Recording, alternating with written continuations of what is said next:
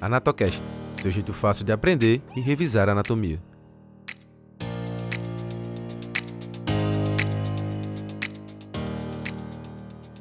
Olá, esse é o segundo episódio do Anatocast, o seu jeito fácil de aprender e revisar a anatomia. Hoje vamos conversar um pouco sobre os aspectos gerais dos ossos. Eu sou Vitor Caiafo, professor de Anatomia Humana da Universidade Federal de Pernambuco. Eu sou Milena Galvão. Eu sou Gisele Loanda e nós somos estudantes do curso de Medicina do campus Agreste da UFPE. Para começar, podemos definir os ossos como órgãos rígidos, esbranquiçados e que se unem através das articulações. O conjunto dos ossos constitui o nosso esqueleto. E os ossos são formados de quê, professor? Eu sei! O osso é um tecido vivo, complexo e bastante dinâmico. O tecido ósseo é uma forma sólida e especializada de tecido conjuntivo. A principal característica dele é a mineralização da matriz óssea, formada principalmente por cálcio, fibras colágenas e proteoglicanos. Na verdade, os ossos são formados por vários tecidos diferentes: o tecido ósseo, o cartilaginoso, o conjuntivo denso, o epitelial, o adiposo, o nervoso e o hematopoético, que é aquele que forma as células do sangue. Outra característica importante do tecido ósseo é que ele está sempre em remodelamento, produzindo partes ósseas novas e degradando partes ósseas antigas. Esse processo de remodelação tem bastante influência no nosso metabolismo, principalmente do cálcio, e conta com a participação de alguns hormônios, como os da tireoide. Gente, eu também li sobre as principais funções dos ossos. Eles servem de reservatório para sais e íons, como o cálcio e o magnésio. Além disso, eles apresentam também funções de sustentação, já que eles são responsáveis pela sustentação do grande peso do nosso corpo, de proteção, já que alguns ossos protegem órgãos importantes, como o nosso encéfalo e os órgãos da cavidade torácica de fixação muscular, em especial dos músculos estriados esquelectos, e por fim, a formação do sangue. Lembrando que a formação do sangue é a principal função de um elemento muito importante encontrado nos ossos, a medula óssea vermelha. Por falar em medula óssea, quais são os principais elementos ósseos, professor? Os principais elementos ósseos são as substâncias ósseas compacta e esponjosa, as medulas ósseas vermelha, também chamada de rubra, e a medula óssea amarela, a medula óssea vermelha tem uma função hematopoética muito importante, que é a produção dos elementos figurados do sangue, como os glóbulos brancos, que são as células de defesa do organismo. Andei estudando e vi sobre um outro elemento importante dos ossos, o seu revestimento externo, denominado de periósteo. Ele é uma membrana de tecido conjuntivo fibroso, denso, ricamente inervado e que reveste externamente a diáfise dos ossos longos. Por falar em ossos longos, podemos falar na classificação dos ossos. De uma forma geral, eles são classificados de acordo com a forma, principalmente em longos, planos e curtos. Isso mesmo, Gisele. Os ossos longos têm a medida do comprimento maior que a largura e que a espessura.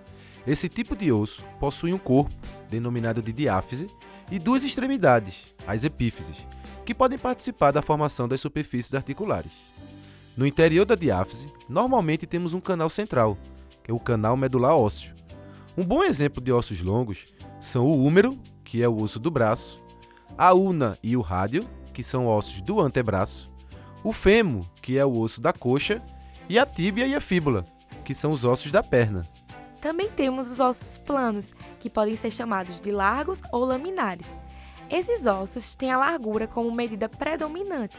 Algumas vezes, essa largura pode ser semelhante ao comprimento, mas ela é sempre maior que a espessura. Eu li também que esses ossos são finos e têm uma dupla camada de tecido ósseo compacto com uma camada de tecido ósseo esponjoso entre elas.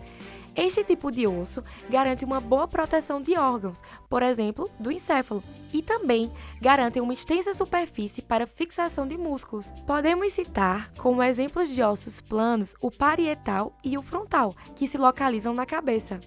Muito bem, Milena! Além dos ossos longos e planos, também temos os ossos curtos. Esses são ossos onde as três dimensões, comprimento, largura e espessura, são equivalentes entre si, ou seja, as medidas são bastante aproximadas.